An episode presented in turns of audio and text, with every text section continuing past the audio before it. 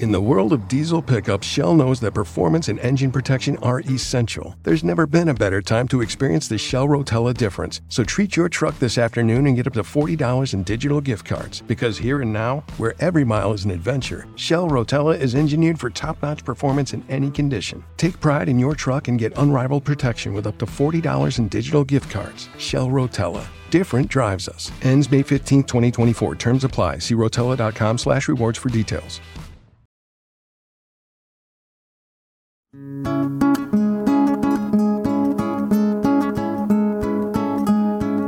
Aquí comienza Con Memoria.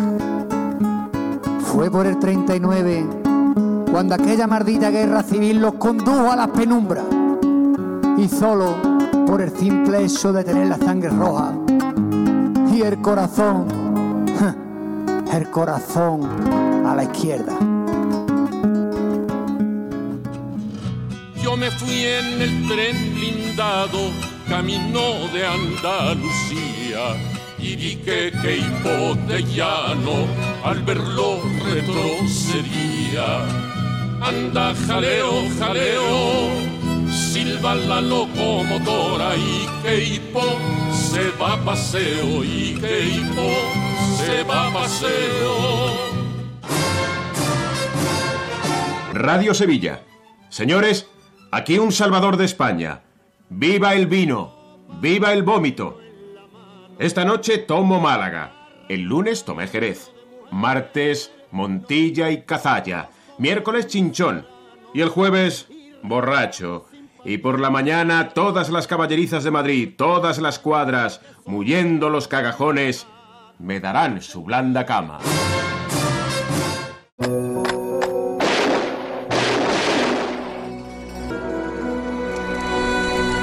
Terrible, terrible, era terrible. Yo era un niño, ni yo hablaba con mi padre, ni hablaba con mi madre de estas cosas, porque sé que ellos no lo aguantarían. Y ya hoy hablo con mis hijos. A de 15 o 20 años yo preguntando, ¿quién mató a mi padre? Y no me he enterar. Me estoy enterando ahora que ya no vive ninguno. Ahora me estoy enterando. ¿Quién fueron los criminales de aquí? Como ya han muerto, pues ya se lo dije, fulano, fulano, fulano. Y entonces no decían nadie nada todo el mundo callado.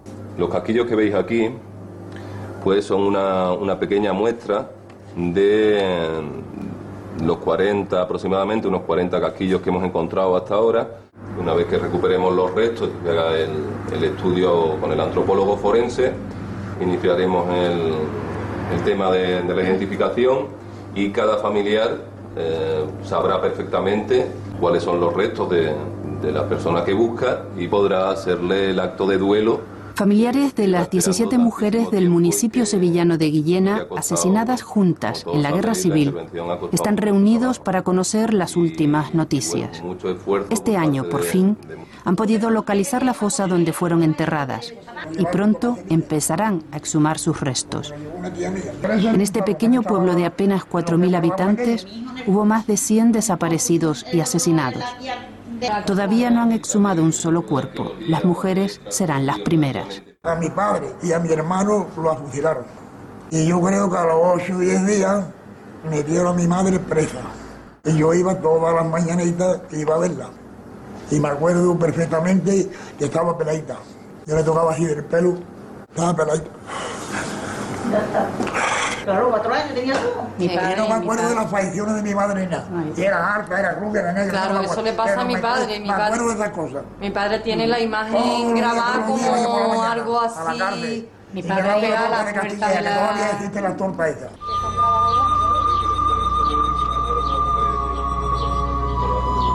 Se sabía que las mujeres habían sido fusiladas en el cementerio del vecino pueblo de Gerena, pero como en otros muchos casos, no ha sido fácil llegar a la fosa donde están enterradas, porque a lo largo de los años se han construido muchos nichos encima.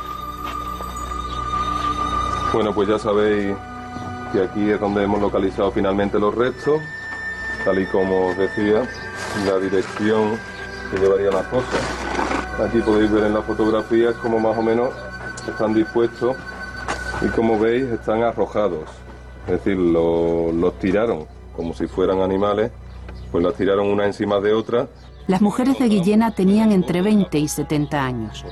Habían sido detenidas por no revelar el paradero de sus maridos, hijos o hermanos. Algunos eran concejales socialistas o republicanos. El 12 de octubre de 1937 les dieron aceite de ricino, las pasearon hasta la iglesia para excomulgarlas y las llevaron otra vez a la prisión en el ayuntamiento de Guillena. De allí las sacaron para fusilarlas. En España la apertura de fosas se ha realizado por iniciativa de las familias. Hubo que esperar a 2007 para una ley de memoria histórica que tampoco asigna al Estado la localización y exhumación de la fosa. Hasta ahora se han recuperado los restos de unas 5.000 víctimas. Son demasiadas las que siguen en cunetas y fosas comunes y millones los expedientes judiciales del franquismo. Esto no puede quedar aquí, simplemente. Los cuerpos no se van a exhumar y nos los vamos a traer y ya está y ya está. Esto hay que darle otra solución, esta memoria hay que repararla. Las actitudes que en otros países serían imposibles, o sea, que serían delitos, las cosas que se dicen aquí, o sea, de negar que murieron eh, las víctimas de, de, la dictadura. Negar eso, es como negar en Alemania, negar el holocausto pero aquí se puede hacer. Y eso es una consecuencia del, de la manera en que se tuvo que hacer la transición. Probablemente la guerra civil española no será un capítulo cerrado hasta que no llamemos a los dictadores por su nombre y no pongamos nombre a todas las víctimas. En una fosa común la memoria del olvido. Quieren borrar tu nombre como si no hubiese existido. Ya mataron tu esperanza, dejaron huérfano a tus pero no pudieron cegar la dignidad como principio de todos los hombres y mujeres en huesos se han convertido.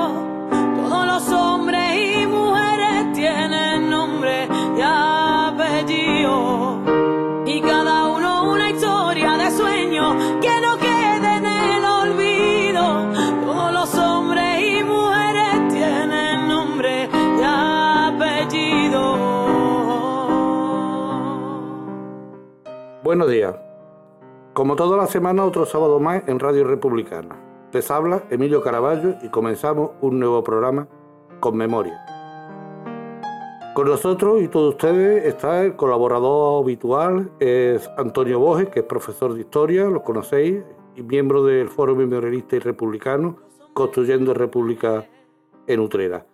Tenemos que disculpar esta semana a Juan Morillo, que sabéis que también miembro, portavoz de UCA, miembro destacado y luchador por la recuperación de la memoria, que habitualmente está en nuestro programa, pero hoy han convocado una reunión a esta misma hora eh, para el grupo técnico de, de Gambogás. Como sabéis, Gambogás es una lucha que hay ahí por recuperar el cortijo ese que incautó, incautó, regaló, le donaron.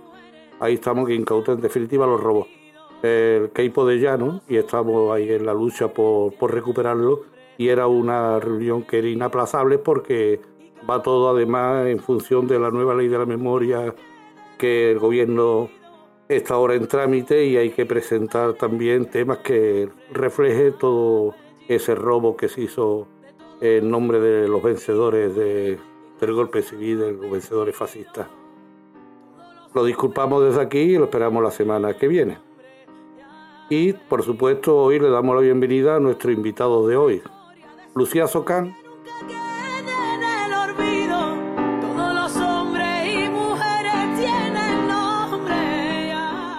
sobradamente conocida por sus canciones dedicadas a la difusión de la memoria histórica, democrática y republicana, y que hoy nos acompaña, por su compromiso sobre todo por la recuperación de la memoria y especialmente con las 17 Rosas de Guillena, su pueblo, y además es miembro de la Asociación 19 Rosas. Buenos días, Lucía. Muy buenas tardes, ¿qué tal? Pues aquí estamos, esperemos que, que te encuentres a gusto eh, en esta radio y en esta entrevista que te hacemos de esta radio republicana. También se encuentra con, en este programa, con memoria, Juan Manuel Guijón Maure. Juan Manuel es doctor en historia, antropólogo forense y dirige en estos momentos la excavación en la fosa de Picorreja, en el cementerio San Fernando de Sevilla, que se lleva a cabo por la Sociedad de Ciencia Aranzadi. Buenos días, Juan Manuel. Buenos días, Emilio y, y, oyentes. Pues como decía, Juan Manuel Guijo es uno de los más destacados antropólogos forenses y ha intervenido, yo diría, y él me confirmará, en la mayoría de las sumisiones que se han realizado en este país. Ahora mismo la, Sociedad de Ciencia Aranzadi es la que está llevando a cabo la, esas exhumaciones, excavaciones en, en, la fosa de Pico Reja, en Sevilla. Y es una sociedad sin ánimo de lucro que se fue fundada en el 1947, que cuenta en la actualidad con 1.700 socios y su dedicación abarca todos los campos de la ciencia. Hoy vamos a prestar atención a su trabajo en la fosa de Pico Reja tanto Lucía como Juan Manuel están trabajando en la fosa de Pico Reja y con los dos vamos a hablar de esta fosa y de memoria. Pero antes de nada y para comenzar, me gustaría que nos presentara a esta Sociedad de Ciencia Aranzadi. Bien, Juan Manuel, Lucía, creo que Juan Manuel tiene que tener bastante conocimiento de ella. Bueno, la, Sociedad de Ciencias Aranzadi eh, es una sociedad, eh, como habéis dicho, sin ánimo de lucro, sociedad científica, científica que tiene un montón de especialidades, de ramificaciones eh, en, botánica, geología, arqueología, etcétera, etcétera. Y, bueno, y, afortunadamente comprometida con la memoria desde hace ya más de una década. Y, bueno, y todos conocemos al, al, a la persona que, que realmente está detrás de la sección de antropología que ha hecho posible que eh, a nivel de memoria eh, en España se, se, hagan muchísimas cosas, que es el doctor Francisco Echeverría, que bueno, realmente se dio a conocer en el, por los crímenes de Estado de, de, mediados de los años 90, el, los, tristes, esos tristes momentos, y luego bueno y luego mm, eh, a la sociedad de ciencia de Aranzadi es la, el, grupo científico que más exhumaciones ha, ha, hecho ha hecho en todo en todo el estado con, con, con diferencia y eh, en muchos casos, en muchos casos mm, eh, por cuenta propia, con, con, recursos limitados, pero, pero siempre ha estado ahí. Este proyecto, mm, si no estoy equivocado, cuenta con un presupuesto de 1.100 millones de euros o 1.100.000 euros. El gobierno central, además, en la última comparecencia que tuvo ahí cuando visitó las la fosas y los trabajos de, de Pico Reja, Carmen Calvo, eh, además dijo que aportaría desde el Estado 250.000 euros más. Y el plazo de ejecución son tres años y se está desarrollando sobre una superficie bien extensa de 672 metros cada cuadrado ubicada en el cementerio, como decía, de Sevilla, cementerio de San Fernando. Me gustaría saber cómo se enfrenta una persona, ya no a nivel académico como trabajador, sino como persona, estos trabajos de descubrimiento de personas muertas violentamente no solo por la propia, por la propia muerte en sí, por ser fusilada, sino que supongo que también por la propia violencia que implica ser arrojada a una fosa clandestina, intentando ocultar el crimen, ¿no? Sí, eh, eh, mm, bueno, mm, lo, primero me gustaría matizar un poco las cantidades económicas a, que, a, que, ha hecho referencia. Es un millón doscientos mil euros con IVA incluido, o sea, que, que, que quitando el IVA serían 900.000. Y luego eh, el Estado se ha comprometido a una parte, pero dentro dentro de esa cantidad de dinero dentro de esa cantidad de esa cantidad de dinero porque eh, eh, una aportación extraordinaria tendría que implicaría un, un, trabajo una cuestión documental de burocracia que ahora mismo no se ha planteado y luego bueno por supuesto, la fosa, la fosa estamos hablando de crímenes de, de, de lesa humanidad, de, de, estamos en un tema de derechos humanos. Y cada, cada persona, cada compañero o compañera que está en la fosa mm, tiene que tener muy claro y lo que tenemos muy claro que mm, las víctimas mm, son son es lo más importante absolutamente. Y descubrir la verdad. Entonces, nosotros con los horrores que vemos eh, es un equilibrio complicado porque, mm, claro, eh, el equipo científico, eh, el equipo pericial tiene que actuar con, total imparcialidad. Por supuesto, cada uno de nosotros tiene sus ideas y todos, todos los que estamos allí condenamos, o sea, estamos con que se, se, se, dio un golpe de Estado contra el gobierno legítimo de, de 1936 pero tenemos claro que estamos en un concepto universal, o sea, mm, con los derechos humanos en, en general, en términos universales, y tenemos que ser mm, fríos e imparciales, pero sobre todo a, familiares y, y, afortunadamente a, las administraciones comprometidas tenemos que decirles la verdad. Cuando se hace una fosa puede, pueden quedar restos o pueden no quedar. Ha, ha pasado mucho tiempo, han actuado, actuado el medio ambiente. El medio ambiente mm, influye en la destrucción de los huesos y, y también eh, en, muchas fosas que se han abierto lo que se ha lo que se ha comprobado es que no solo tuvieron tiempo en los años 70 a punto de, de, morir el franquismo el franquismo en el gobierno digamos eh, el, el, el, con, con ocultando y quemando archivos haciendo desaparecer archivos sino que, posiblemente también hubo tiempo de, de, de, terminar de destruir eh, muchas fosas en este país. Y luego por la ignorancia, la ignorancia de, mm, de que, que, en eso tuvo mucho éxito el franquismo, la ignorancia en, la educación sobre lo que fue ese régimen, etcétera, se consiguió que incluso muchos, en plena democracia, muchos gobiernos locales, eh, municipales, autonómicos, sin, sin que hubiera intención, no, digo que no lo hubiera en algún caso que otro, se incluso edificasen encima de fosas, y es, una desgracia absoluta, pero el franquismo tuvo éxito hasta ahí, hasta ese nivel.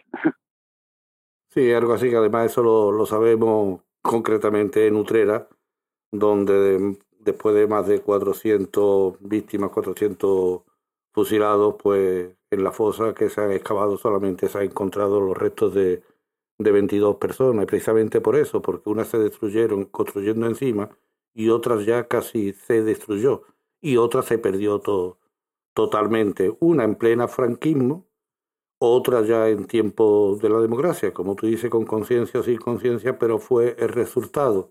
Y la otra, por desgracia, pues de eso, se han encontrado 22 cuerpos que esperemos que por lo menos las familias puedan darle sepultura, puedan encontrarlo, puedan llorarle y hacer ese descanso y ese luto que deben, que quieren guardarle por ellos, ¿no? Aparte de esto, ¿qué es lo que más impacta? Eso para las dos.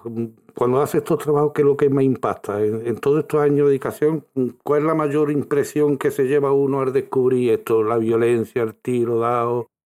Todo eso impacta. O sea, la primera vez que, en una fosa vi lo que era el producto de un impacto de proyectil en un hueso, eh, en una, una, extremidad superior reventada, eh, doblada en ángulos inverosímiles o, cuerpos tirados en posiciones mm, que uno no se puede imaginar. Los miembros, eh, flexiones anómalas, cuerpos tirados boca abajo, eh, pues mm, muchas veces con, con, con, disparos, con daños totalmente intencionados, con, con fracturas que no se relacionan con, con, con episodios perimortem, sino con, con violencia, con, con, torturas, se puede decir. Eh, y, y, y, mm, pero, pero, pero eh, eso eh, cuesta digerirlo, pero eh, otras veces simplemente un objeto un objeto asociado a una persona, un, lápiz, una mina, que muchas veces lo que queda solamente es una mina eh, en el bolsillo, o lo que queda del bolsillo de una, de una víctima, unas gafas, eh, una, una, una, una, una medalla de, de un Ateneo republicano desde la época. Todo eso mm, mm, mm, es como abrir una ventana a, a vidas que ya no que ya no están, pero pero nos están hablando de, de personas que fueron y, mm, y cuesta muchísimo, o sea, los objetos por sí mismos hablan, hablan, los huesos por supuesto, y luego siempre, siempre mm, por delante de, todo eso, cuando, cuando se escucha hablar a, a, los, a un hijo o a una hija, los que quedan, los que quedan, porque, porque si, si no se, se aceleran eh, eh, las intervenciones en fosas, no quedarán ni, ni hijos ni hijas, incluso ni nietos ni nietas en pocos años, pocos años ese, ese es el gran problema que tenemos y que, y, que se vea mm, y que se vea los crímenes del franquismo como, como una cuestión de, de un atentado a, a los derechos humanos. Eh, eso, eso es fundamental. A mí me gustaría saber, eh, a ver si Juan Manuel nos puede explicar, porque en, la en el trabajo de la fosa siempre nos imaginamos mal el trabajo de, del arqueólogo, pero si él nos explica cuál es el trabajo de un antropólogo. No, las intervenciones en fosa nunca pueden ser consideradas patrimonio arqueológico, porque entonces estamos convirtiendo en fósiles, en fósiles a, a, a, los, a las víctimas, estamos convirtiendo en, reliquias, en objetos, en cerámica, en cerámica romana. Eso es absolutamente inaceptable.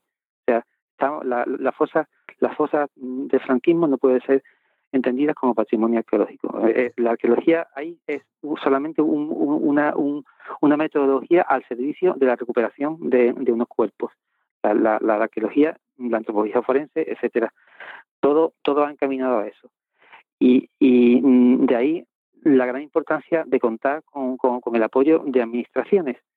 Eh, evidentemente mm, podrá gustar a unos, a otros mm, el color de esas administraciones, pero al, al sistema de intervención de, la administración eh, eh, es, como un, una, un testimonio público de fe, de fe que acredita, que acredita mm, lo que ha pasado. Una vez que se hacen los informes periciales, la administración, eh, aparte de ofrecer un proceso garantista a los familiares con todo lo que viene el proceso de ADN, el respeto a ellos durante el proceso de excavación pues, y cosas tan importantes como la transparencia a la hora de gestionar una fosa ahí no puede hacerse lo que el director o la directora diga sin que nadie se entere de nada. Todo tiene que ser transparente y rendir cuenta, además de, de un dinero público. Eso, eso es fundamental.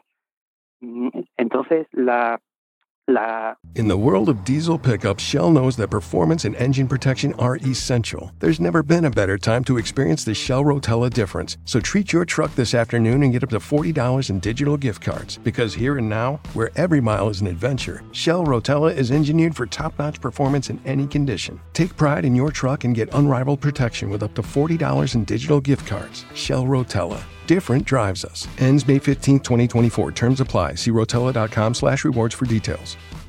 It is Ryan here, and I have a question for you. What do you do when you win? Like, are you a fist pumper? a woohooer, a hand clapper, a high fiver. I kind of like the high five, but if you want to hone in on those winning moves, check out Chumba Casino. At ChumbaCasino.com, choose from hundreds of social casino style games for your chance to redeem serious cash prizes. There are new game releases weekly, plus free daily bonuses. So don't wait. Start having the most fun ever at ChumbaCasino.com. No purchase necessary. BGW. Void were prohibited by law. See terms and conditions. 18 plus. La intervención en una fosa es una cosa complejísima. Y, ya digo que el, objetivo esencial es mm, saber la verdad, porque cuando, cuando vemos un hueso roto, mm, hay que estar seguro o segura de que, de que, de que el hueso se ha roto eh, mm, en, hace 80 años. Y, por qué se ha roto? Tenemos que ver con, cómo se ha producido esa fractura, porque esa fractura podría tener que ver con, con roedores o con que un, la, la, presión de los sedimentos ha roto el hueso. Entonces, es un gran peligro para, para, para la memoria, para la recuperación de, de, de, de, o sea, de estas evidencias es eh, eh, no reconocer la verdad, no reconocer la verdad es, es esencial llegar a eso. Y a veces la respuesta es muy dura, como, como llegar a la conclusión de que, de que una fosa ha sido destruida o de, o de que una fosa, de una fosa tiene en realidad más, más cuerpo de lo que se pensaba, etcétera. Eh, mm, eh, es, un diálogo a, muchas bandas, con eh, familiares, administración, pero siempre mm, exige una ética. O sea, la ética tiene que estar mm, clarísima, clarísima. Y nosotros, el, equipo técnico, tenemos que proporcionar incluso las herramientas, las herramientas a través de informes, de, seguimiento, etcétera, para que otras personas, otros equipos, otros especialistas, incluso familiares, puedan criticar nuestro trabajo. O sea, nosotros tenemos que facilitar fotografía. Si decimos que tal cosa es esto, tenemos que explicar por qué, el por qué y facilitar eh, eh, imágenes, eh, visualizar ese drama, ese drama. no nos queda otra y, y, por supuesto aceptar que, que, que, si, que nos podemos equivocar y, y, no pasa nada. O sea, si, si, si no ha habido mala intención, por supuesto que, que podemos equivocarnos en muchas cosas. Por eso, en todo el proceso científico de intervención en una fosa hay muchos filtros y, una gran cadena, una gran cadena donde la fase siguiente somete a escrutinio la fase anterior y la fase siguiente a la y, así hasta que se desemboca en el informe. En el informe diremos cosas de las que estemos seguros, en otros casos diremos no estamos seguros y en otros casos diremos no sabemos. Pero es fundamental que de ahí salga un documento, un documento que avalado por la administración por, por, la, por, lo público, por lo público, por, el, por el Estado, mm, mm, de cuenta de, de ello. O sea, es eso es esencial, eso es esencial, e, e, ese, ese papel de la administración. Magníficamente explicado, al menos para, para mí. Antonio, ¿tiene alguna algo más sobre el tema? No, vamos, era un poco para que quedara claro este tema, ¿no? Que algunas veces, pues, cuando pensamos en una excavación, en una fosa, pues pensamos en el arqueólogo y claro, eh, eso no es el trabajo esencial en una fosa. evidentemente hay un trabajo arqueológico porque son unos huesos que hay que desenterrar, pero que hay otro trabajo detrás. Por eso quería que, que Juan Manuel, que evidentemente lo va a explicar mejor que nosotros, pues lo explicara. En el cementerio de Sevilla se presupone, o más bien se sabe, porque así ha dejado constancia en su libro el historiador y maestro, y maestro lo pongo con mayúscula, Díaz Riaza, ni localizado ni olvidado, sobre la fosa del cementerio de Sevilla, se sabe que hay ocho fosas comunes en las que hay más de 3.500 fusilados por los golpistas, que fueron arrojados a la fosa de este cementerio de Sevilla. Pero Concretamente, Pico Reja, ¿qué es? ¿Qué significa para la recuperación de la memoria histórica? ¿Qué la distingue de las demás? Si es que hay tal distinción, se pueden hacer distinción entre una y otra. Pico Reja es el, primer gran paso que, los golpistas dan, dan contra el régimen legalmente eh, mm, mm, eh, existente en esos momentos. Es el primer sitio de, de todo el Estado, el, empieza antes la represión, los asesinatos, las grandes masacres.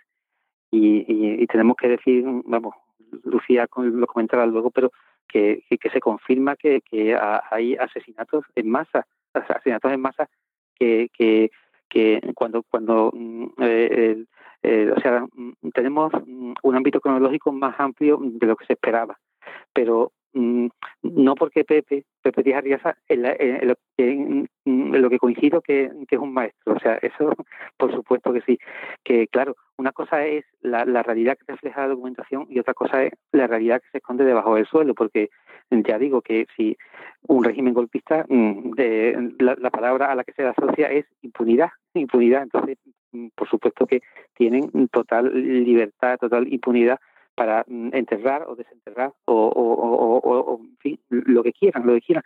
Y, eso es un poco lo que está pasando en, en Pico Rejas, que tenemos mm, cientos y cientos de, ataúdes que no se esperaban, enterramientos, pero también tenemos eh, un ámbito cronológico mayor para las víctimas de la represión, un ámbito que, coge los años 40 y también coge el, el, verano caliente del 36, eh, julio y agosto eh, en donde hay cuerpos eh, enterrados, vamos, eh, en líneas generales aparecen en grandes masas, grandes depósitos de personas enterradas desprovistas de ataúd, en posiciones inverosímiles, lo, que hemos comentado, eh, con violencia desde abarca desde impacto de proyectil, fracturas, incluso estamos excavando en estos momentos un grupo un grupo bastante amplio que no mm, desconocemos todavía el límite que tiene de momento van unas 12 personas que a, las que una vez enterradas se, les prendió fuego para mm, no, no, no sabemos si fue una coincidencia o, o eh, tiene una intención sanitaria o directamente era para hacer desaparecer pruebas. a mí personalmente me parece mucha casualidad que solamente el grupo ese estuviese afectado y, muy poco los enterramientos de, en ataúd que hay alrededor porque es que la fosa de Sevilla el, problema es que se mezcla todo. O sea, eh, eh, se sigue enterrando con, a, personas que mueren en su domicilio, que las recogen, traen cadáveres, muchos niños que mueren al nacer, etcétera. Y, y todo eso se entierra. Se entierra, eh, bueno, se, puede haber un grupo de, víctimas que es perfectamente delimitado, pero al lado de ellas hay ataúdes, niños, arriba, en fin, una absoluta, una complejidad total. La diferencia, por ejemplo, con las víctimas es que todas las víctimas del 36 aparecen boca abajo, salvo dos ataúdes que, pensamos que porque la familia, de alguna manera, tú tuvo acceso a cuerpo antes, casualidades, o bueno, o porque tenían un tipo de contacto, no sabemos exactamente por qué, pero, eh, pero todas las víctimas del 36 están boca abajo, o sea, lo, eh, o bien los verdugos se llegan a verles la cara o directamente es, una, es otra forma de humillación de esas víctimas. Y luego, luego pensamos que también podría haber en los depósitos de los años 40 un montón de personas de, que vienen que mueren de hambre y enfermedad en las cárceles. Eh, o sea, porque cuando, cuando se abre una fosa, mm, parece que siempre se, busca a, los, a, a, las personas que han sido fusiladas. Y no se busca a, bueno, y, y, aquellas que mueren en las cárceles y que no tienen violencia, pero, que murieron en un contexto de violencia, no sé si me entendéis, no, no van a encontrar violencia en el hueso, pero murieron por, eh, ya digo, hambre enfermedad en la cárcel, pues mm, posiblemente tengamos, tengamos un depósito importante. Y todo eso prueba que la cronología de, los depósitos de Pico Reja es, mm, va más allá de, de agosto del 36. Se mete claramente en, el 37, 38, 39 y, y, en los años 40. De modo que para, que para el ADN, el Ayuntamiento de Sevilla sabe ya perfectamente que, que, cuando, se, se, vayan haciendo los cotejos y, se sigan tomando muestras con, a familiares, pues eh, hay que ampliar eh, esa rama cronológica. Entonces, aquellas personas que tengan a sus víctimas eh, en los años posteriores a agosto del 36, pues sabe que puede, que puede aportar su ADN Ahora con el COVID y tal mm, se ha parado un poco todo esto, pero, pero bueno, evidentemente se, con los huesos mm, ya esta semana, a principios de la semana que viene, estarán las muestras en, Granada, el primer envío. Porque según parece, eh, por los estudios, por los documentos que había, esa, esa fosa parece que estaba colmatada a finales de agosto, pero ahora, una vez que se ha abierto y se ha trabajado en ello, como decimos, como se dice, la Tierra ha hablado y ha demostrado que supera cualquier previsión, ¿no? Y llega hasta muchísimo avanzado lo que es la, la plena dictadura. Yo me gustaría aquí repetir lo que, lo que acaba de decir porque me parece muy interesante. Es decir, que cualquier persona que ha muerto de forma violenta, aunque no fusilado, como tú bien dicho, ni, ni de una manera de violencia física, pero sí de otro tipo de violencia, por hambre en las cárceles, porque estaba preso por causa de la guerra y demás, pues que acudan a tomarse ADN, porque si parece ser que su cuerpo no lo habían encontrado y estaba como desaparecido, pudiera ser que estuviera en pico reja porque llega hasta cerca de los años 50 o más de los 50, ¿no? Por lo menos en torno a los 50, ¿no? Eh, eh, a, final de los 40, a principios de los 50, para para, para temas ADN, los informes mensuales, que mm, acabamos ayer de, entregar el último, eh, los informes son el producto de un trabajo colectivo, porque es que los informes se empiezan a construir desde el momento en que compañeros y compañeras empiezan a remover la tierra y, a intentar averiguar lo, que se va sacando a, sacar, porque hay eh, los entrenamientos que no son víctimas se, esos, esos entrenamientos entran bajo la ley de policía sanitaria y mortuoria, lo que se hace habitualmente en los cementerios. Esos restos van a osarios, puesto que son pre, se han prescrito ya. Y, y, los restos de víctimas siguen. In the world of diesel pickups, Shell knows that performance and engine protection are essential. There's never been a better time to experience the Shell Rotella difference. So treat your truck this afternoon and get up to $40 in digital gift cards. Because here and now, where every mile is an adventure, Shell Rotella is engineered for top-notch performance in any condition. Take pride in your truck and get unrivaled protection with up to $40 in digital gift cards. Shell Rotella different drives us. Ends May 15, 2024. Terms apply. See rotella.com slash rewards for details.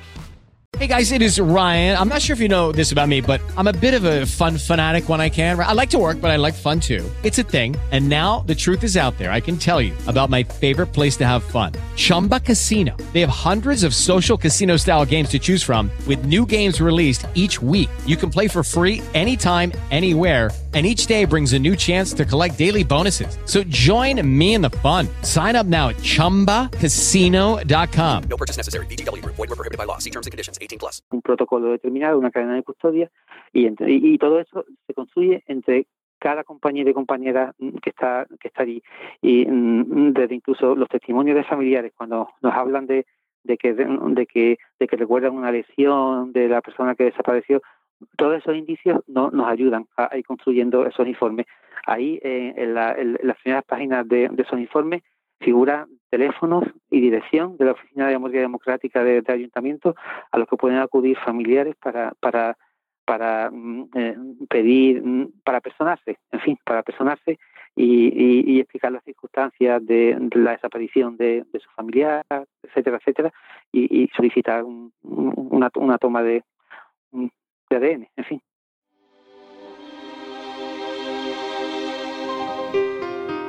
¿Dónde has estado? Iniciativas y proyectos. Oculta todo este tiempo. Nietas de la memoria. Porque se cayó tu nombre y se encerró tu recuerdo. El colectivo Nietas de la Memoria lleva a cabo la labor de recopilación de las historias de mujeres víctimas de la guerra civil, represión, posguerra y posterior dictadura. Oculta todo este tiempo. En breve, y con el objetivo de dar difusión a sus trabajos y recopilar más información, pondrán en marcha el blog Otras Nietas de la Memoria. ¿Estás viva todavía o te has muerto en el destierro? Por ello, si eres nieta de una de esas valientes mujeres, no dudes en ponerte en contacto para hacer visible su historia. Preguntas y más preguntas que se va llevando el. Puedes hacerlo mediante su web www.nietasdelamemoria.com o a través del correo electrónico nietasdelamemoria.gmail.com Además, puedes seguir su trabajo y ayudar a su visibilidad en las redes sociales. En Twitter a través del perfil arroba nietasmemoria. Y en Facebook a través de su blog Nietas de la Memoria. Tu delito fue soñar y despertar de aquel sueño. Pero tu nombre ha quedado en la canción de tu pueblo. Nietas de la Memoria. Iniciativas y proyectos apoyados por Radio Republicana. Ay, Carmela. Ay, Carmela. Hay un tema de, de- Sí, disculpa, Antonio. Yo le quería preguntar a Juan Manuel que cuánto más o menos del trabajo prevén que ya que ya está realizado y cuánto queda y también pues Bueno, algo importante eh, que se dice que en esa fosa puede que esté eh, o Blas Infante. Blas Infante, ¿no? a ver qué nos comenta de este tema también. Pues mm, eh, mm, en este momento llevamos mm, eh, extraídos eh, mil, eh, vamos, es un número que, que, que, que se ha puesto ayer en el informe de este mes, que todavía no ha salido, estará a punto de colgarse la web del ayuntamiento, 1.700, 1.718 personas eh, hemos sacado. De esas 1.718, eh, 297 mm, se pueden atribuir a represaliados, 297, 300 se puede decir, 300 y, y mm, o sea, una monstruosidad. Eh, y, y estamos hablando de personas que aparecen en diversos estados, o sea, en muchos casos son osarios gigantescos, o sea, sujetos desarticulados, todos mezclados, o, o- o- sujetos articulados también mezclados entre sí, amontonados, que son el caso de las víctimas de 1936 y también de, de la década de los 40, donde hay grandes depósitos eh, de, de personas apiladas, mezclándose con, con enterramientos infantiles, en fin, un, un absoluto un absoluto laberinto. Y mm, eh, mm, se han aportado mm, mm, eh, ahora recientemente eh, 200 muestras, 200 cortes de hueso eh, que van a son los primeros en llegar llegar a Granada. Eh, o sea, empezamos la semana pasada y, y se vamos nada, mm, habrá varios, habrá varios. Eh, entonces mm, eh, es importante que, que se sepa que, que, que si que si a, alguien le, le llega un resultado negativo de las personas que, mm, que han entregado su muestra, por supuesto la toma de muestras sigue abierta, pero para ir adelantando la- el laboratorio va a ir cotejando ya ya ya material que si sale negativo no es no debe ser tomado como una cosa concluyente puesto que vamos a seguir sacando eh, esqueletos mm, dos años más. Entonces mm, para que haya tranquilidad en ese sentido. Entonces todas las previsiones que se hacían de que podría haber sobre unos torno a 16.000 y pico de restos o y encontrados 1.611, todas esas cifras están todavía, digamos, por certificar, es decir, era una cifra que se tenía, pero puede ser que sean muchos más, ¿no? Mm, las previsiones de las que partíamos eh, en, la licitación a la que, a la que se presentaba Danzavi hablaban de 1.103 eh, personas enterradas en Picorreja y 103 personas que entre, entre las que mm, evidentemente la gran mayoría son, son víctimas, son represaliados, represaliadas, eh, pues mm, ya estamos por encima de esa cifra, estamos por encima de esa cifra, no de represaliadas todavía, pero pero de momento vamos en las proporciones, las proporciones que se esperaban. Pensamos que van a aparecer muchos más, porque los depósitos los depósitos de, mm, los años 40 son, son terroríficos, son acumulaciones gigantescas. Y todavía ahora mismo estamos en un tercio en un tercio mm, intervenido de, de, los metros cuadrados que tiene la fosa. Una tercera parte esperamos llegar de aquí a fin de año mm, superar eso un poquito un poquito para en fin. Y, y, luego nos quedan zonas por abrir que, que podrían en fin conservar una gran cantidad una, una gran cantidad de enterramientos. Eh, esos enterramientos, mm, eh, eh, hay que hacerse la idea de que no estamos mm, viendo mm, eh, acumulaciones de cuerpos sin fin, sin límite, sino que exactamente como, como Pepe recoge y pensamos que, que, que, podemos encontrar sobre el terreno, en tal día se asesina a, 7, otro día se asesina a, a, 20, otro día se asesina a 14.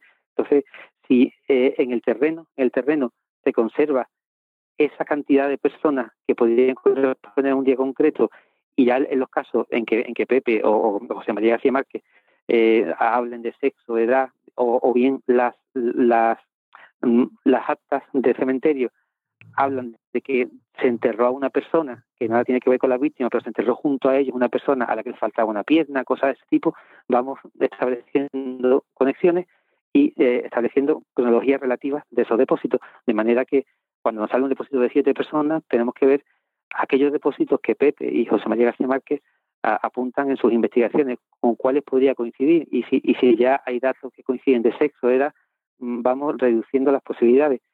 Y, y, al menos mm, eh, se le puede decir al laboratorio, cuando tengamos un poco claro eso, eh, con qué comenzar los cotejos para, para que se ahorre tiempo. O sea, si, si tenemos pistas fiables que pueden conducir a, cruces positivos, al laboratorio, mm, claro, nuestra obligación es decir, el laboratorio ha aparecido tal grupo que eh, teóricamente podría corresponder a tal día y hay que ver si esta persona mm, puede estar emparentada con esta familia. Eso, eso podemos hacerlo perfectamente y, tenemos que hacerlo, es, la obligación. Hay una cosa a mí que me, llama la atención, ¿no? Yo creo que, que a todos, ¿no? Es decir, eh, cuando se ha excavado una fosa, normalmente pues se ha excavado algo sobre, se ha hecho el estudio sobre lo que la familia han señalado, los datos históricos no, no señalaba que podían estar, fosas exclusivamente hechas para, para cuando se fusilaba para la represión de, de, la dictadura, ¿no? Pero esta eh, tiene otras características, ¿no? Como estamos viendo, decir, hay cuerpos de, de todas clases, era una fosa común que ya estaba abierta, que se aprovecha y se va, digamos, digámoslo con esta palabra cruda, arrojando, arrojando los cuerpos allí. Esto debe de suponer una diferencia con otra y, debe ser un trabajo, pues, vamos, tiene que ser un trabajo de, de ¿no? Como diríamos, ¿no? Es una, eh, es que realmente representa otra forma más de, desprecio, de humillación. Mm, mm, la fosa, la fosa de Picorreja es, digamos, una cubeta un cubo de basura, un inmenso cubo de basura donde se, echa de todo, donde cuando en ciertos momentos, en los años 40, 50, etcétera, se, eh, cuando se vacían nichos eh, y, hay que desalojarlos, etcétera, los, restos se echan allí. Cuando alguien tiene que desalojar a su familiar de forma ilegal, clandestina o con el conocimiento de, los enterradores de la época, hace un agujerito allí, entierra un montoncito de huesos, pero que echan madera, basura, de todo tipo, de todo tipo, y, y e incluso, incluso durante los... Okay, round two. Name something that's not boring. A laundry? Ooh, a book club. Computer solitaire, huh? Ah, oh, sorry, we were looking for Chumba Casino. That's right. ChumbaCasino.com has over 100 casino style games. Join today and play for free for your chance to redeem some serious prizes.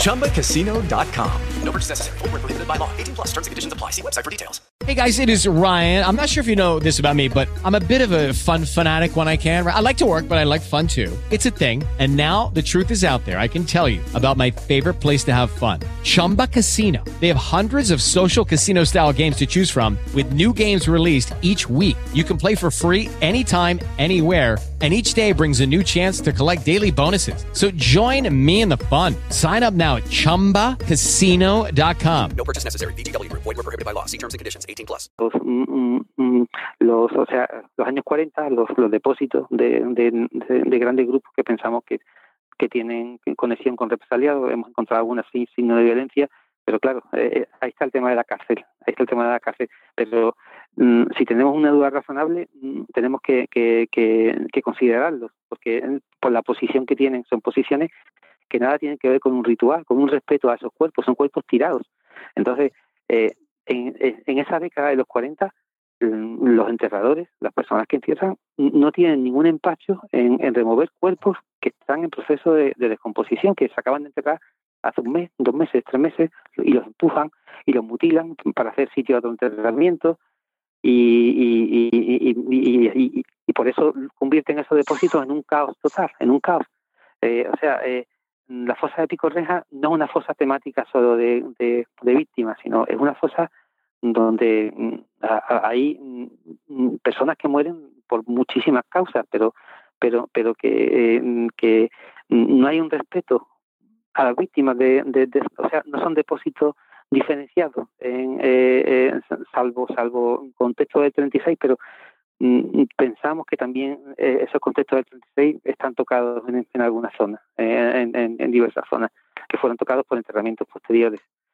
Mm, y, y, así, y así de terrible, o sea, nadie puede pensar que una fosa de franquismo mm, va a permanecer exactamente igual tal exactamente igual que el día que, que la cerraron después de asesinar a un montón de gente y enterrarla sea, el, el paso del tiempo es inexorable, inexorable. O sea, las alteraciones que produce el, el, en el hueso eh, son tremendas. Y la misma actividad humana, ya digo, intencionada o no, o porque simplemente le importaba un pimiento a, los enterradores, lo, quienes estuvieran allí. O sea, mm, así, de, crudo.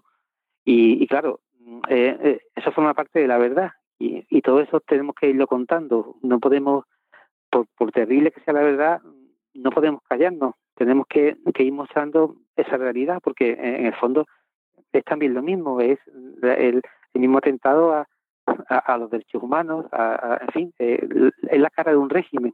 Pues, pues nosotros tenemos que mostrar eso como sea, sin callarnos nada, con contacto, en fin, eh, eh, eh, mucha, muchísima empatía con, con los familiares, pero, pero tenemos que ser honestos en eso como yo decía al principio, que la violencia iba más allá del hecho de, quitarle la vida, sino también era cómo se ejercía después la falta de respeto que se tenía, ¿no? Era una violencia que se ejercía después de la muerte, inclusive, ¿no?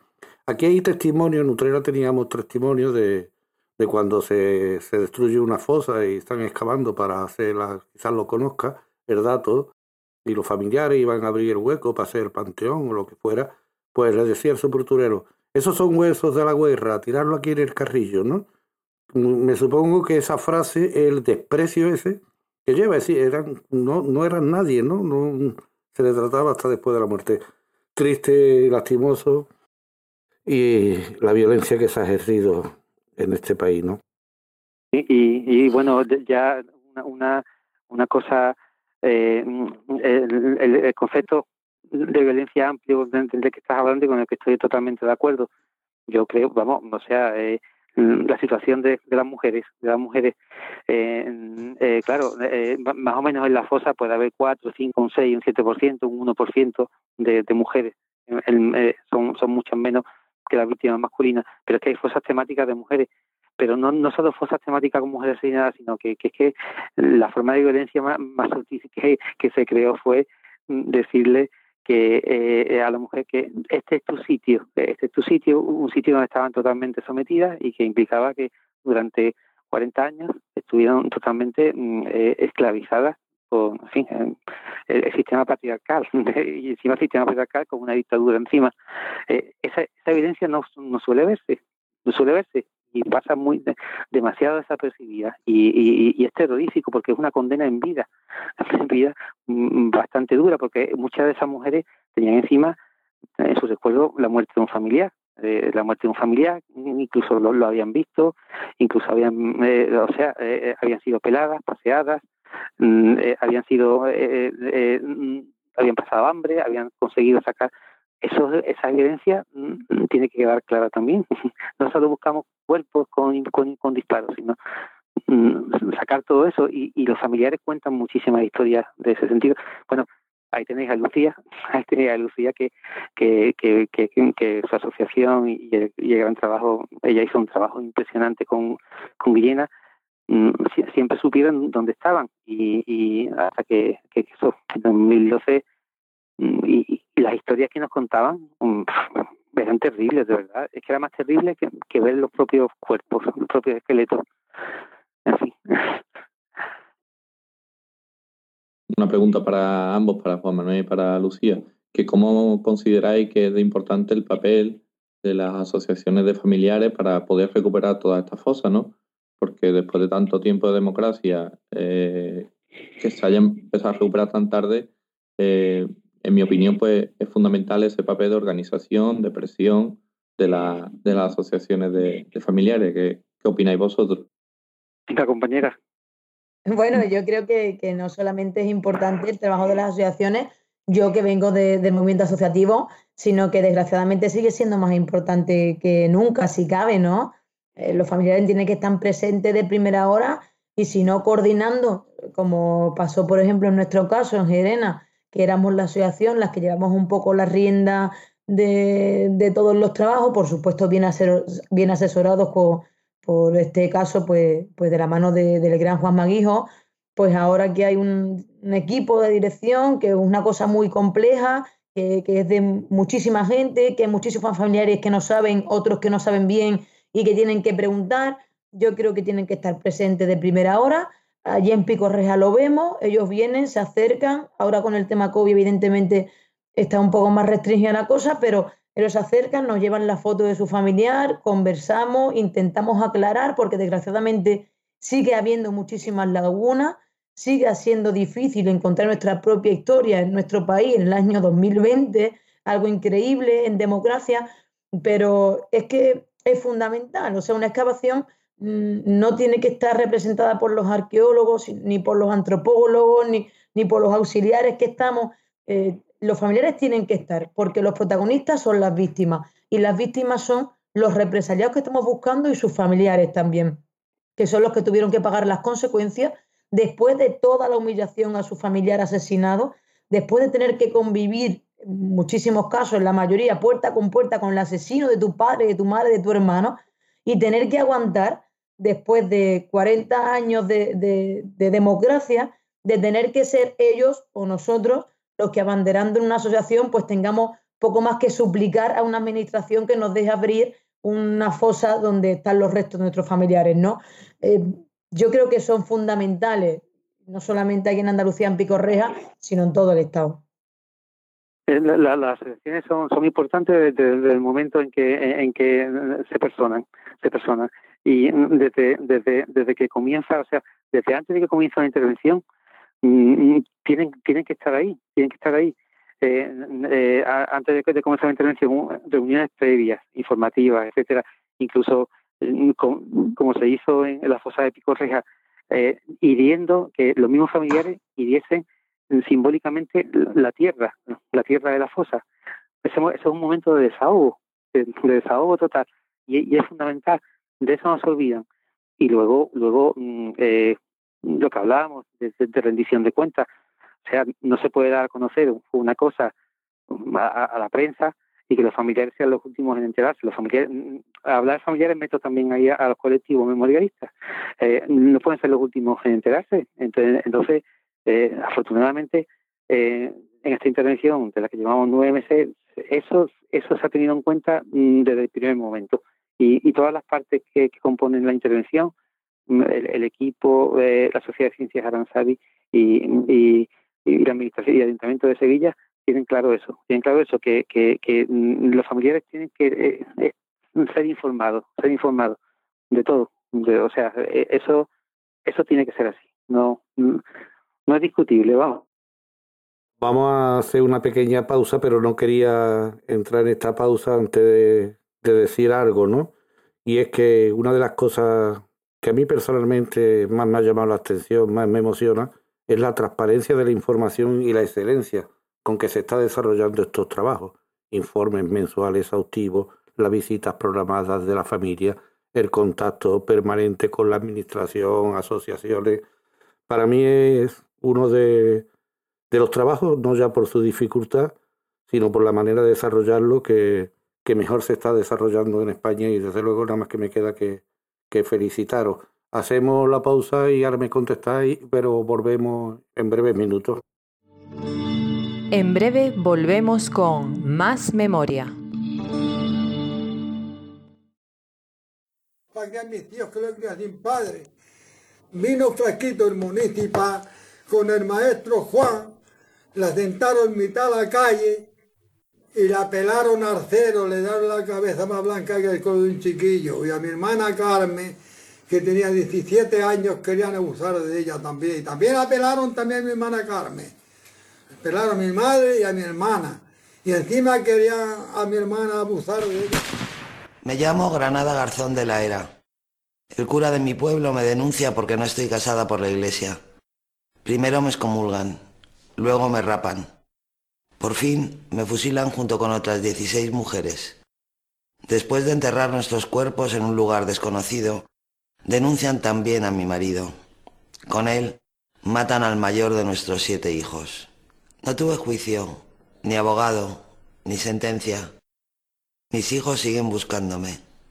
¿Hasta cuándo?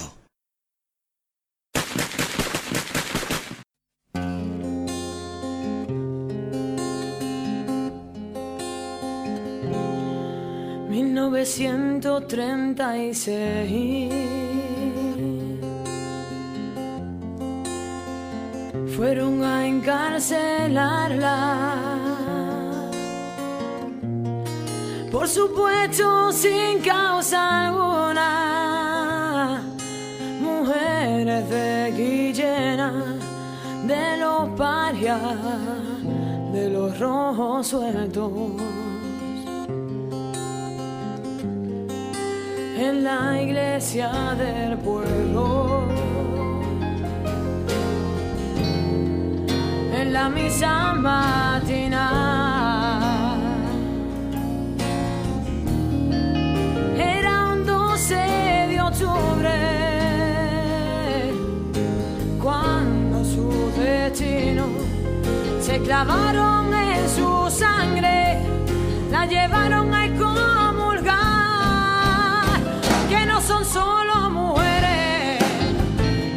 solo mujeres, que no se olvide la vida,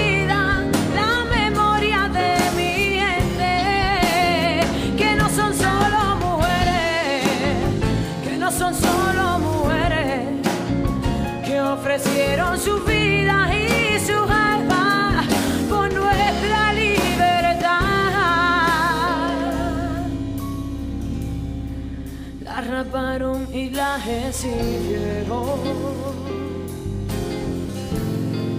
del aceite de ricino pa' que hablar fueron los buitres que enterrados y están. Que no, que no se olvide lo que lleva y trae la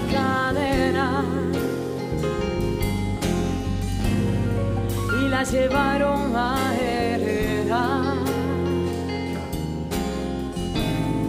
Como si fueran animales a piñar. Las fosas estaban hechas mucho antes de llegar a ese maldito final. Espera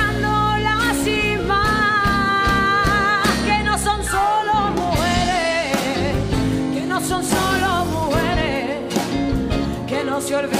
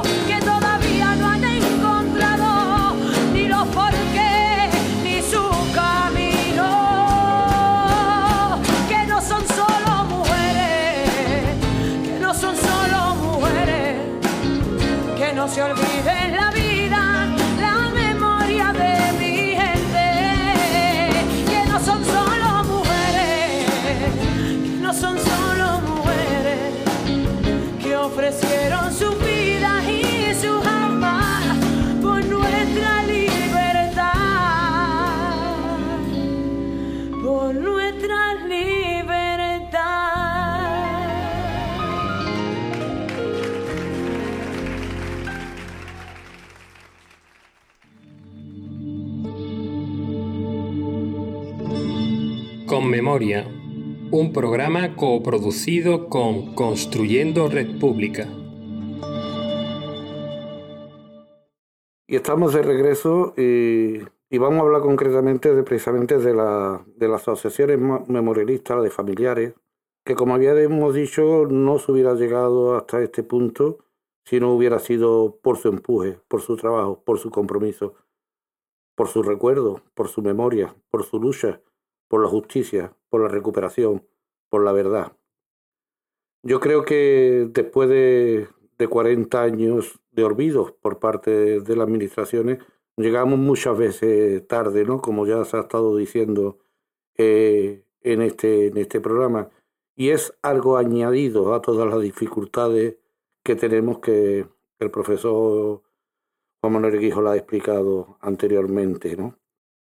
Y Lucía sabe de esto, porque Lucía forma parte de, la asociación de las 19, 19 rosas de Guillena, que es donde están las 17, las 17 rosas, que algo que me gustaría, Lucía, que explicara, porque se habla de 19, me imagino, dos represaliadas que no serían asesinadas, eh, pero quiero que lo cuentes tú a, a los oyentes. 19 rosas, pero 17, 17 rosas. Sí, efectivamente, cuando eh, se funda la asociación en Guillena, eh, también que decidir el nombre de las 19 mujeres porque fueron 19 mujeres las que encarcelan a final de agosto del 37 en Guillena, eh, siendo acusadas pues, de ser hermanas, hijas, compañeras de otros hombres eh, rojos de izquierda, algunos que habían huido a Madrid, otros menos de por la sierra, otros ya habían sido asesinados pero sí que era un grupo de, de mujeres que, mm, que tuvieron quizá una participación relevante también en las últimas elecciones, un grupo de mujeres que eran sobre todo unas mujeres normal y corrientes de cualquier pueblo andaluz. En este caso fue Guillena y fueron 19 las que fueron encarceladas. Después dos de ellas recibieron un indulto justo momentos antes, horas antes de que se llevaran a las 17 compañeras restantes al cementerio de Gerena, donde finalmente las asesinaron. Pero pasaron todo el calvario, pasaron todo el encarcelamiento, las vejaciones, las raparon, le dieron aceite de ricino, las pasearon por el pueblo. No tuvieron el final de ser asesinadas como sus compañeras, pero a veces, pues, pues no sé, no sé yo qué es peor, porque estas mujeres pues han vivido toda su vida marcadas por haber sido torturadas y secuestradas por los fascistas con los que tenían que convivir. ¿Cómo se crea la asociación, Lucía? ¿Cuál fue el, motivo, el impulso? Eh, ¿Esta historia estaba latente, se hablaba en la familia, por lo menos en la tuya y, y demás? eh, ¿Era algo que no se había olvidado? ¿Cómo se unieron las familias? ¿Cómo fue el impulso de crearlo?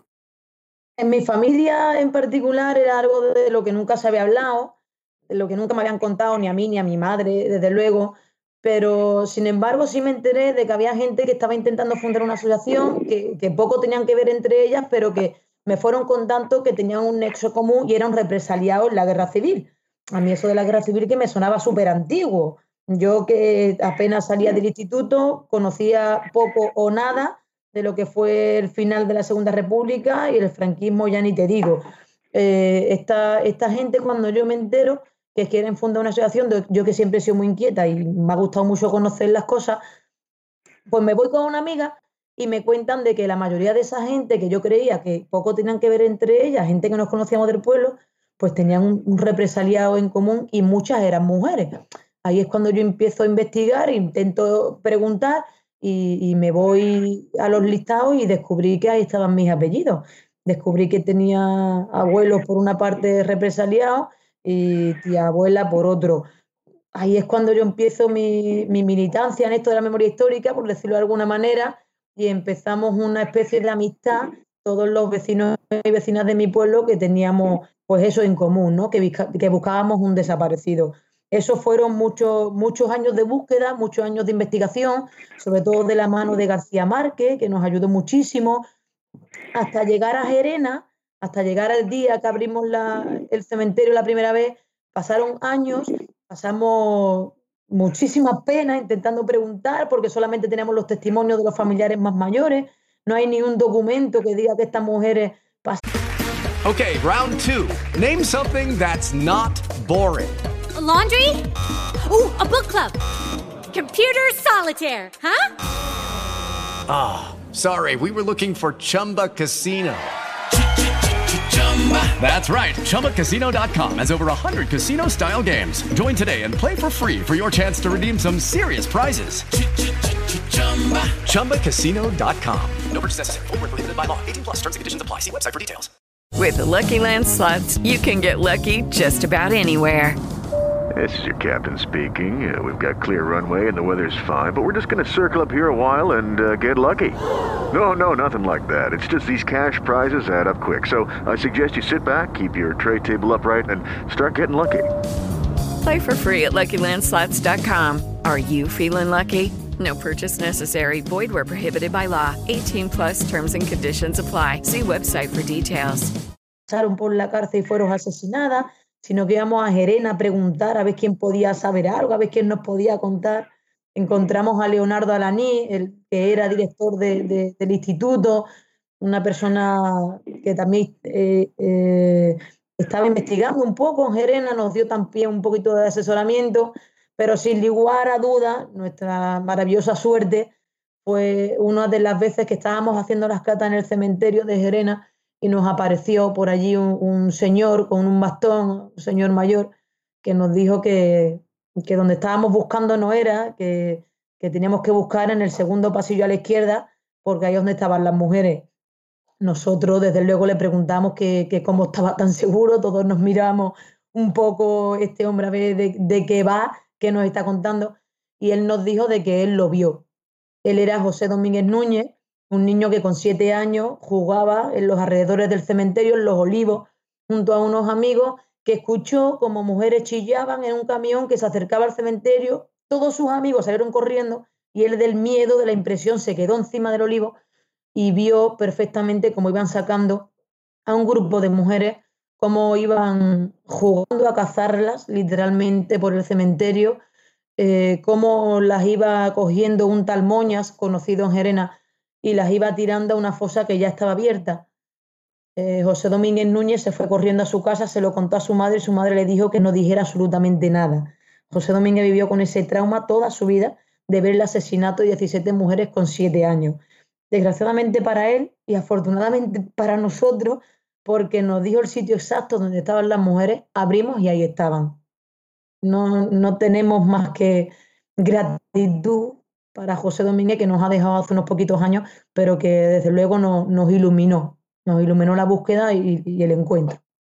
Es lo que decíamos, era no solamente matarlo, sino la violencia que se ejercía y además taparlo, ocultarlo, secuestrarlo de por vida, un secuestro para siempre que las familias no pudieran, no pudieran, no pudieran llorarla. triste, penoso, lastimoso y la desgracia que hemos pasado en este país con esta, con esta dictadura franquista, ¿no? Mm, yo creo que quien no sepa de qué va esto, de las exhumaciones, que quien diga que no es necesario, podría acercarse alguna y ver cuál es el sentimiento. Durante la exhumación de la 17 Rosa teníamos cinco hijos que pudieron recuperar los restos de su madre, porque hay, había cinco hijos que se han criado sin sus madres, que eran pequeños con uno, dos, tres años, cuando se la fueron a arrebatar. En muchos casos sus madres y sus padres, que fueron criados por tíos, por vecinos incluso. Eh, no, no se puede describir el sentimiento, los ojos de una persona que después de 75, 80 años le pueden comunicar que aquí está su madre o que aquí está su padre, que ya no está desaparecido, que fue asesinado, pero aquí está, que lo puede enterrar donde quiera, le puede llorar, llevarle flores, lo que quiera. Eso sí es cerrar una herida. Todos los que vean una fosa común saben que precisamente en paz no están descansando. Unas personas amontonadas unas encima de otras, boca abajo, con signos de violencia. ese no es el final que queremos para los nuestros. Y desgraciadamente son miles los que están terminando así. Creo que los que no lo sepan o tengan la duda debería acercarse, porque a nosotros en Gerena nos pasó. Llegamos a un pueblo en que tenía mucha, mucho, no sé si miedo, pero sí muchas dudas sobre qué es lo que íbamos a hacer ahí en el cementerio, que queríamos abrir una fosa en mitad de, de una calle donde hay bastantes nichos y recientes y no entendían por qué o para qué lo que queríamos hacer, ¿no? Después de mucho trabajo, el pueblo de Gerena nos, nos despidió con aplausos, con un homenaje precioso, que nos acompañaron hasta a Guillena con un comité preciosa, con una bandera republicana de 17 metros, acompañada por la calle principal de Guillena hasta su panteón donde descansa, esa pedagogía hay que hacerla. Eso hay que hacerlo. Y, y lo, lo, deberían hacer las administraciones.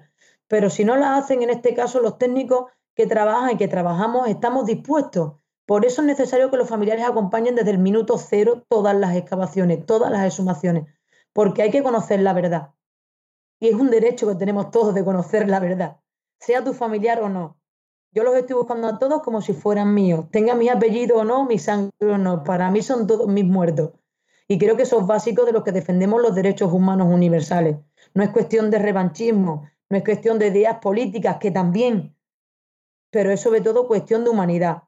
Y eso tiene que quedar muy claro creo que son los muertos de todos aquellos que defendemos los, derechos humanos y estamos en contra de, estos, crímenes. Le pone tal emoción, Lucía, que, que algunas veces las palabras no salen y se, se atragantan y se quedan con el nudo en la garganta, ¿no? Porque así, ¿no? Se pudieron identificar, se pudieron identificar a todos los familiares, Lucía. Nosotros tuvimos la suerte de que teníamos una fosa pequeña, es muy diferente, muy diferente a lo que tenemos en Picorreja. Éramos, buscábamos a 17 mujeres y estaban todos sus familiares localizados. Después la resolución del ADN, por supuesto, con un gran trabajo de Juan Maguijo, que nos individualizó una por una todas las mujeres que estaban apiñadas unas encima de otras. Él le, facilitó muchísimo el trabajo al laboratorio de ADN que nos hizo el análisis y la mayoría pudieron ser identificada directamente con sus familiares y otras pues él le ayudó bastante con su informe antropológico para ponerle nombres y apellidos. Hoy todas tienen nombres y apellidos. Hoy están todas enterradas en Guillena en su panteón con sus nombres y apellidos. Creo que, que no, es, no es tan difícil de entenderlo, pero sí es muy importante conocer el trabajo de los antropólogos forenses y en este caso de Juanma, que fue el que nos dio ese regalo, el que después de tantísimos años pudiéramos coger una caja llena de huesos y decir, esta es mi madre o esta es mi abuela. Eso no, no está pagado. Eso hay que vivirlo. Todas tienen nombre y apellido y así es. Y tú además supiste, supiste cantarla, ¿no? ¿Cómo fue el entierro? ¿Cómo se vivió en el pueblo de Gerena y especialmente en Guillena este acto de recuperación? Pues ya te digo, después de llegar con muchas dudas y con mucho nerviosismo a Gerena, después de años de preguntas, de muchísimos trabajos, de abrir varias veces las catas porque no llegábamos a donde estaba la, fosa de las mujeres, se, acercaban poco a poco a preguntar. Eh, eh Leonardo Alaní con el instituto nos facilitó muchísimo la tarea porque nos, nos dio paseos de, de nenes y nenas del instituto para que conocieran de primera mano qué es lo que era una fosa común y qué es lo que estábamos haciendo. Esa pedagogía que los propios niños en su casa hicieron también nos abrieron muchísimas puertas y ya te digo, salimos mm, con, unas mujeres que, llegaron a Guillena siendo hijas predilectas de su pueblo, muy distintas de, cómo salieron 75 años antes y, y, su pueblo las hizo hijas predilectas y le hicieron el homenaje pues que ojalá nunca hubieran tenido que recibir. Pero desde luego sus familiares estamos muy contentos porque reposan justo a la entrada del cementerio, se ve, lo primero que se ve es un panteón con todos sus nombres, con una bandera republicana ondeando, en agradecimiento a que gracias a lo mal que lo tuvieron que pasar, hoy nosotros somos un poquito menos ignorantes porque conocemos de qué es capaz el fascismo. Y creo que eso es la tarea que tenemos ahora, contarlo y requete contarlo para que eso no, no pase jamás. Aparte de estas 17 rosas de 19, ¿no? ¿Cuánto fueron las víctimas de la represión en Guillena? Era un pueblo que tenía unos 4.000 habitantes, no llegaba a 4.000 habitantes, tenemos registradas casi 200 víctimas. Somos un pueblo que la proporción es bastante grande, un pueblo muy cercano de Sevilla, muy activo políticamente, y que muchísimas personas salieron del pueblo en los primeros días después del 18 de julio, el 36, el golpe de Estado, se fueron a, defender la capital, intentaron huir, defender la capital y otro grupo de personas también pues se quedaron merodeando, por, intentando sobrevivir por la sierra. Nosotros que ya somos Sierra Norte, aunque el pueblo está situado en La Vega, tenemos bastante extensión en la sierra, en la Sierra Norte, que les servía un poco para intentar esconderse, ¿no? Les servía, digo, porque eh, la mayoría fueron capturados, asesinados en ese mismo camino. Intentamos buscar a unos concejales nuestros también que fueron asesinados por ahí, la búsqueda fue negativa desgraciadamente. Intentamos buscar otros vecinos, siete, que fueron asesinados en la carretera de Castiblanco Los Arroyos, también fueron negativos. Y, y así hasta casi 200 personas de un pueblo tan pequeño que sufrió el escarmiento, desde luego, de haber sido calificado como un pueblo rojo peligroso, ¿no? Tú estás trabajando en Picorreja, Lucía, y ¿Tú tienes constancia de que ahí puede haber algún vecino de Guillena en esa fosa? Porque se sabe que en esa fosa de aquí los llevaban a Sevilla, los que fusilaron en, después de, terminada la guerra, etcétera, etcétera. ¿Hay constancia de que puede haber algún vecino de Guillena? Sí, desde luego. En, eh, hay, los primeros que, asesinan en Guillena los asesinan en torno al pueblo, pero hay otros que, que, llevan a la capital que tenían una mijita más de relevancia. Entre ellos el teniente de la Guardia Civil del pueblo, que permanece leal a la República desde el 18 de julio hasta el 26, que entran los fascistas con Castejón y Carranza. Se mantiene leal a la República, se mete en el, cuartel de la Guardia Civil, no asesina a nadie, no roba a nadie, no requisa nada a nadie, sino que deja que fueran los vecinos los que hicieran un poco de guardia esperando a ver qué pasaba con ese golpe de Estado que se, que se había dado. ¿no? El comandante Agüera fue asesinado los primeros días de septiembre por haber hecho su trabajo. Ese fue el primer asesinado en Sevilla, de, vecinos de Guillena. Después le siguieron otros. Eh, dentro del 36 tenemos constancia hasta 12, incluido nuestro alcalde, el alcalde Fernando Ortega, socialista de Guillena, que fue asesinado pues, por eso, por ser alcalde y por ser socialista. Para ir terminando, Lucía, tú, además de, de una persona comprometida con la recuperación de la memoria histórica, eres cantautora cantautoria, además yo diría que por lo menos conocida en casi toda España, ¿no? Por no decir toda. y fundamentalmente tus temas están atravesados por la memoria republicana. Todo esto que hemos estado hablando, tu experiencia, el trabajo en las fosas de Guillena, en la historia de las 17 mujeres, ¿influyó todo esto en prestar tu canto al servicio de la recuperación de la memoria? Que además creo que es la, la columna vertebral que atraviesa todo tu cante? Sin lugar a dudas, por supuesto. Yo cuando conozco este tema de mi historia que no conocía o conocía mal y breve, eh, creo que había que hacer algo, que teníamos que difundir esta historia que no nos habían contado los institutos, que teníamos aquí personas buscando a familiares, que, no estamos hablando de, de, épocas de antaño, que estamos hablando de 75 años, que son una generación, que había gente sufriendo porque no saben dónde están sus familiares, sufriendo directamente con heridas abiertas y sangrando. Yo que me dedicaba a cantar, creía que tenía que hacer algo y dedicándome pues, pues a la música, tuvimos a bien hacer un disco dedicado a la memoria histórica con todas esas eh, historias que me estaba enterando poco a poco, ¿no? Y después de los años me di cuenta, me di cuenta de, que realmente ha servido, por lo tanto estoy bastante contenta. Eh, creo que, es necesario contarlo y cantarlo. Y además los cantautores tenemos una suerte porque hay gente que no va no va la, no se lee investigaciones, no va a las conferencias, ni siquiera pregunta, pero sin embargo los que nos dedicamos a la música, y en este caso a la canción, a casi todo el mundo emplea dos, tres minutos en escuchar una cancioncita. Ahí es donde tenemos ese arma para mandarle el mensaje para que al menos lo conozca. Nosotros le damos las herramientas, ahora la gente tendrá que seguir investigando eh, y, seguir conociendo, ¿no? Yo creo, yo creo que es necesario que todos conozcamos quiénes somos y de dónde venimos y esta triste historia que ha durado demasiados años en nuestro país y en nuestros pueblos, tiene que ser conocida.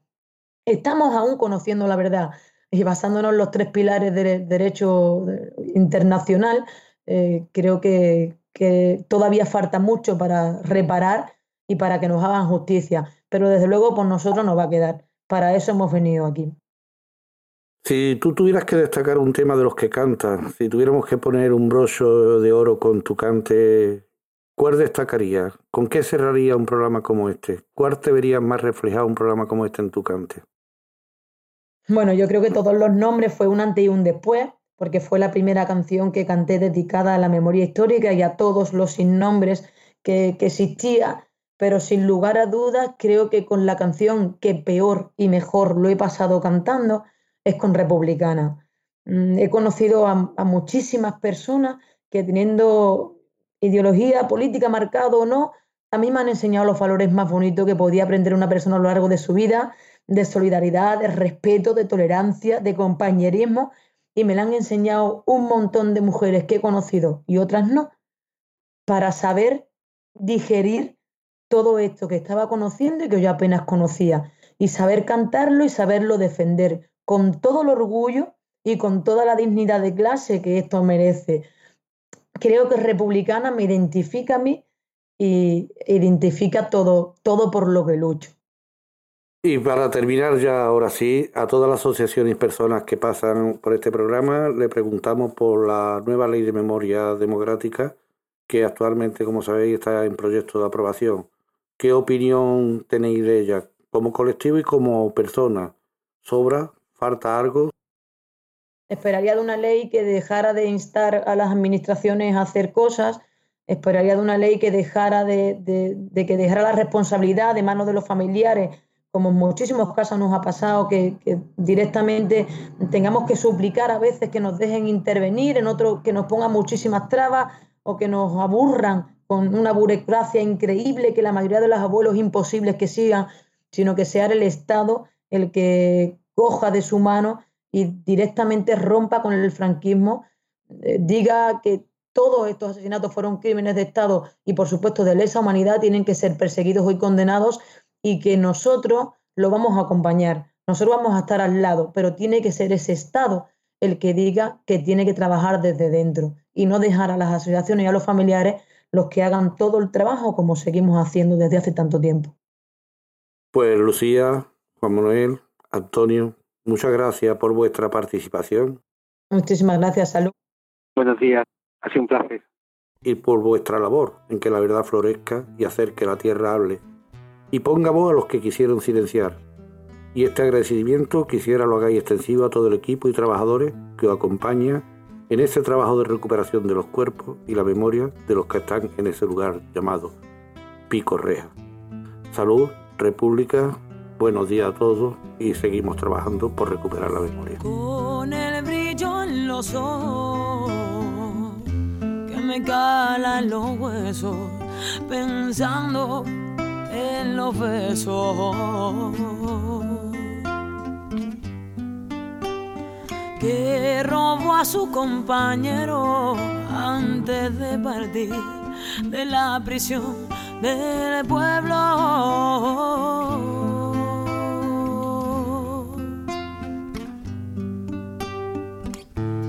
alimentándose de su propia sangre, desgarrando al tiempo, al miedo y al hambre.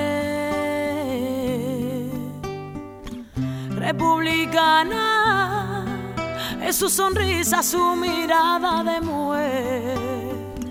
Republicana es la fuerza que le late el corazón republicana esencia que habita en su casa, heredera de la sangre de mi tierra, amamantándonos de sed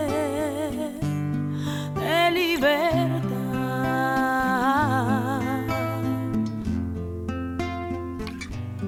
De libertad.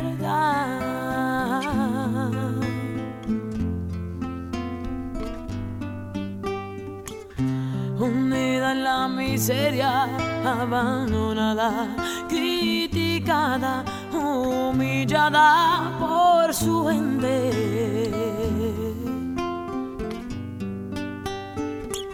Luchando y ganando este pulso al destino por sus hijos como siempre. Alimentándose de su propia sangre,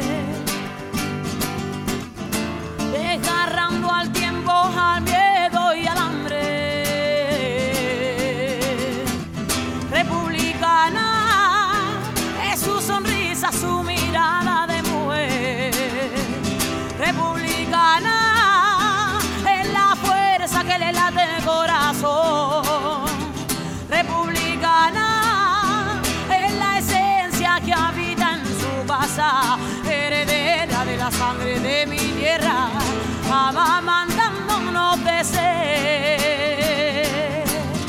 Y es ella la que siempre ha seguido adelante, sentadita en su sillita de Enea, a pesar de las trabas que le puso el poder. Es ella la que siempre consigue florecer, recordando tardes de primavera, tratándose de dolor y ahogando su pena, sentadita en su sillita de Enea, tragándose de dolor y ahogando su pena. Republicana es su sonrisa, su mirada de mujer. Republicana es la fuerza que le da del corazón. Republicana habita en su casa, heredera de la sangre de mi tierra, amamantándonos unos ser, de libertad.